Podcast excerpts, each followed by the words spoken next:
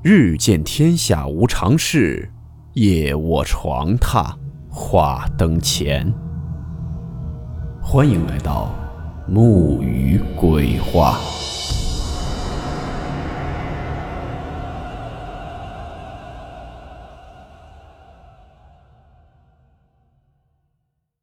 大家好，我是木鱼。今天这个故事是一位叫做石头的听友分享的他的故事。故事名称：天黑请拉窗帘。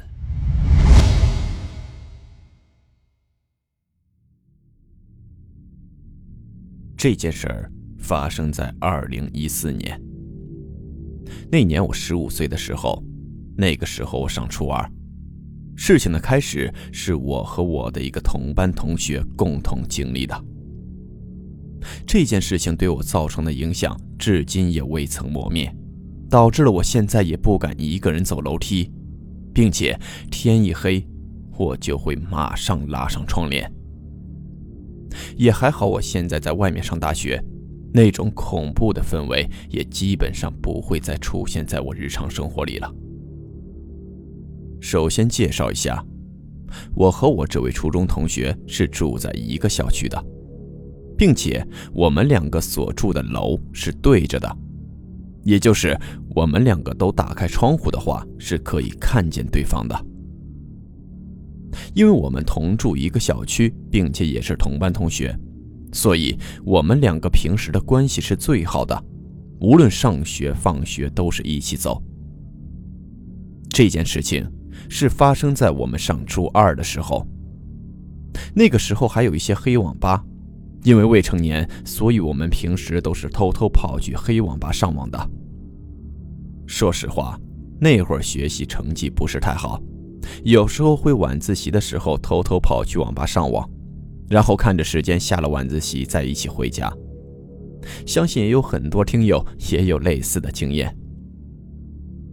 那天晚上也是网瘾犯了，我就跟我那个同学商量说晚自习别上了，我们去上网吧。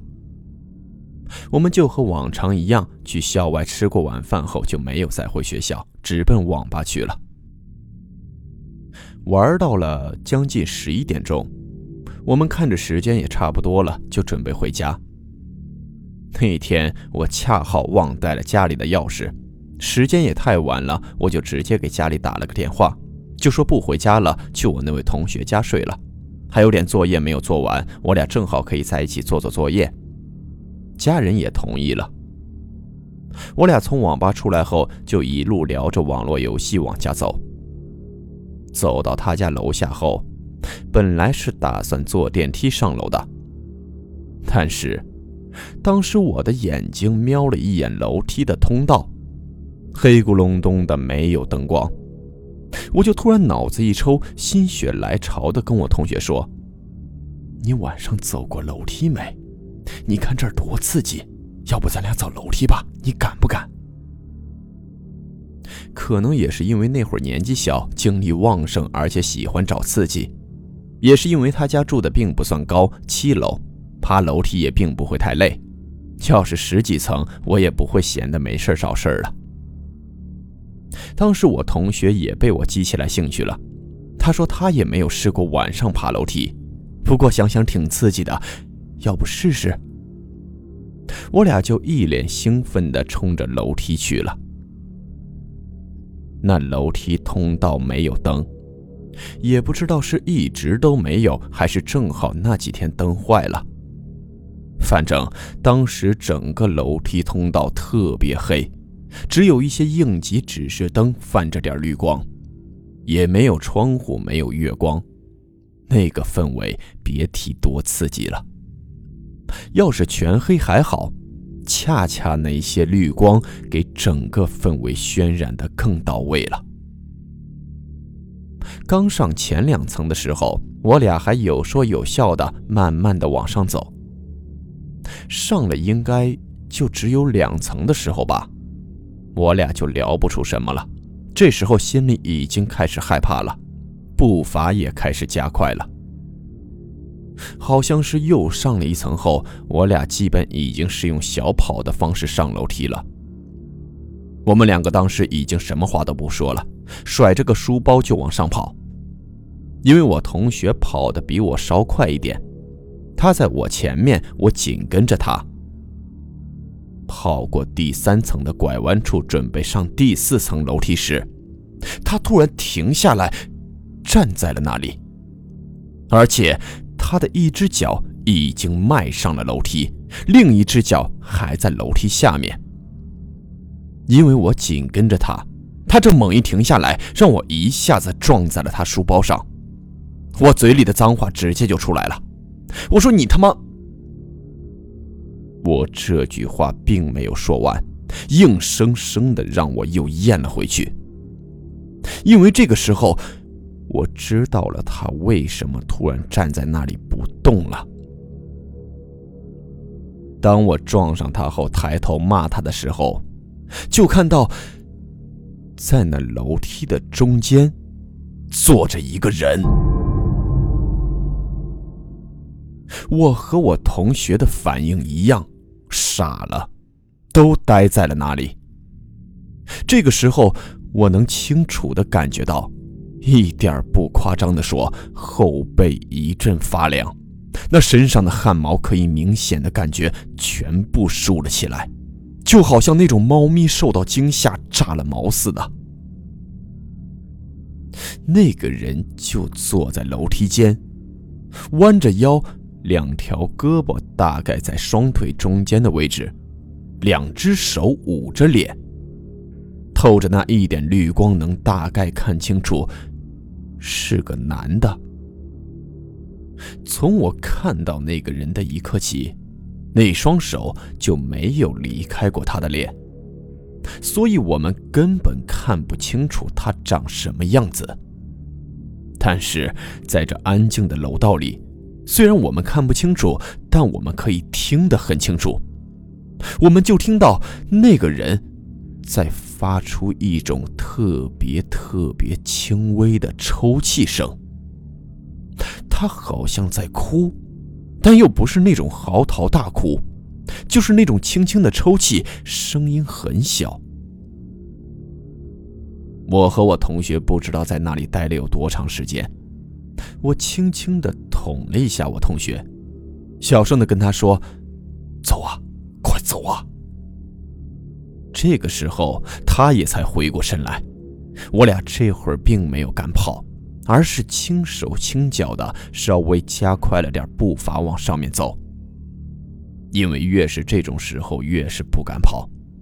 我不知道是出于本能还是什么原因，就感觉一旦跑起来，搞出来大动静。会惊动这个人，或者说，这个人会追我们。反正这种情况下，我们根本不敢跑上楼。我俩就这样轻手轻脚的从那个人旁边经过，全程那个人的姿势没有变，一直是保持着捂着脸在那儿坐着的状态，而且那个抽泣声也一直在持续着。但是给我的精神造成强烈冲击的是，当我们从他身边过去后，转弯准备上上面的楼梯时，我清楚的听到了，从那个人抽泣声中，传来了几声笑声，也是那种小声的咯咯的笑，就是抽泣中还夹杂着笑声。当时我的脑子真感觉嗡的一下。直接推了我同学一下，我俩就跑了起来，一口气跑到了他家。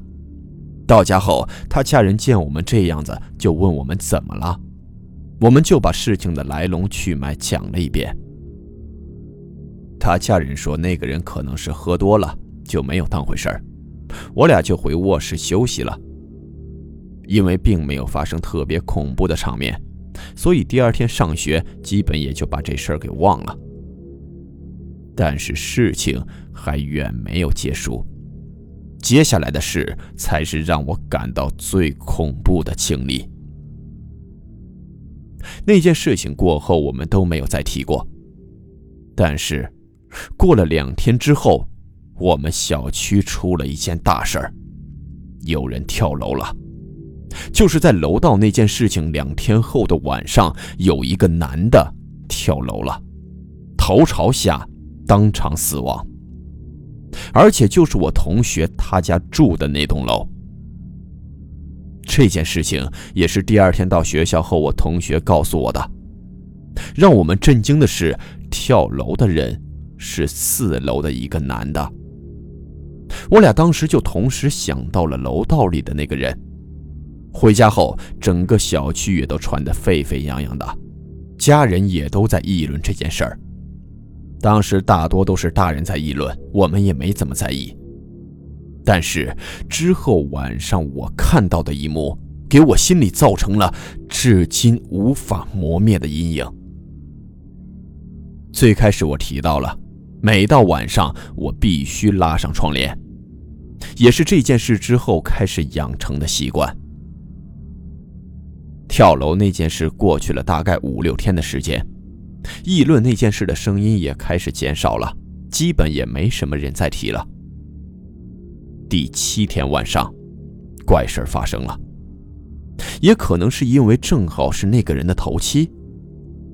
那天晚上下了晚自习回到家，大概已经十一点多，快十二点了。我提到过，我家楼和我同学家的楼是对着的。但是我家是在顶层。我回到卧室玩了会儿手机，准备睡觉了。刚关了灯，准备上床，我眼睛就瞥了一眼窗户外面。借着那月光，我就看到，在对面楼的楼顶上站着一个人。因为刚有人跳楼，所以特别敏感。我一个机灵，就在那儿盯着对面楼上的那个人。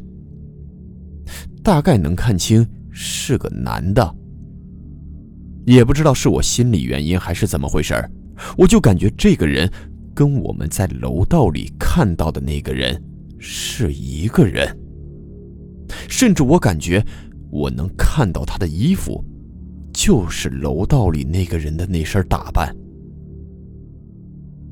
这个人就在楼顶站着，但是并没有靠近边缘位置。呆呆的站在那里一动不动。就在我怀疑我是不是神经过敏看错了的时候，那个人突然动了，他突然转身开始跑起来了。他往左跑了一段距离后，就突然停在了那里，停了大概两三秒钟，接着转身又往右跑。跑到右面后，又停了两三秒钟，又往左跑。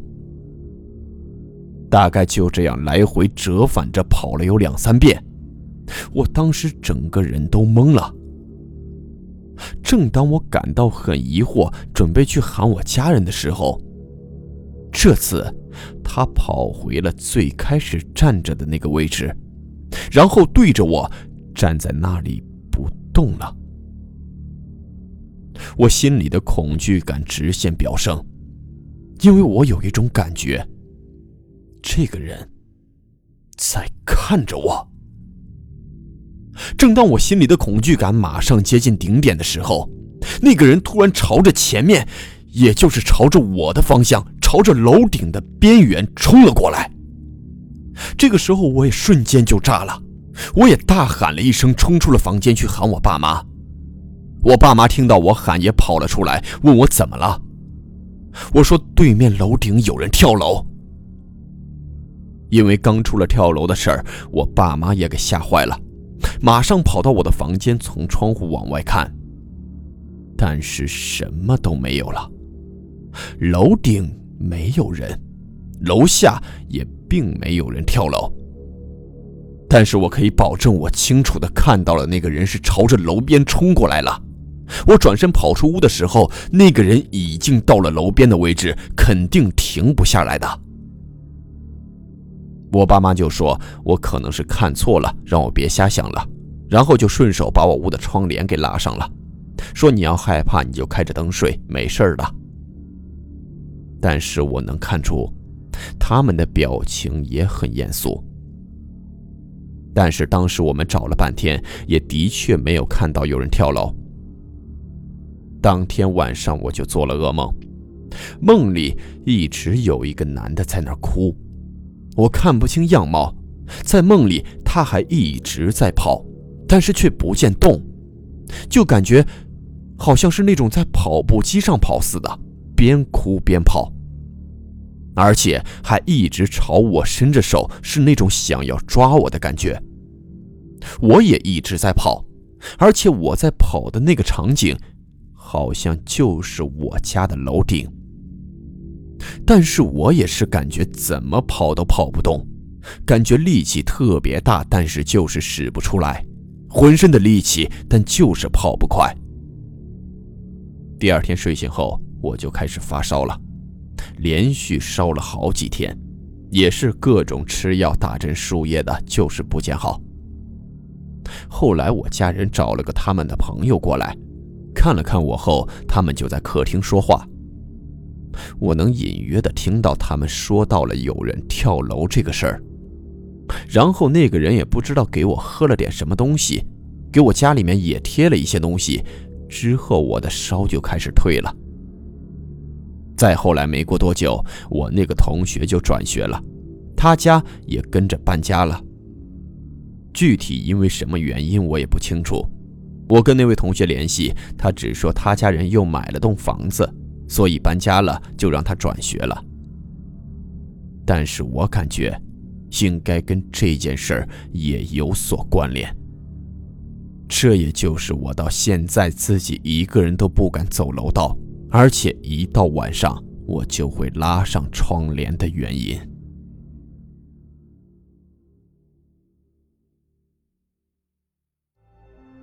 本次演播到此结束。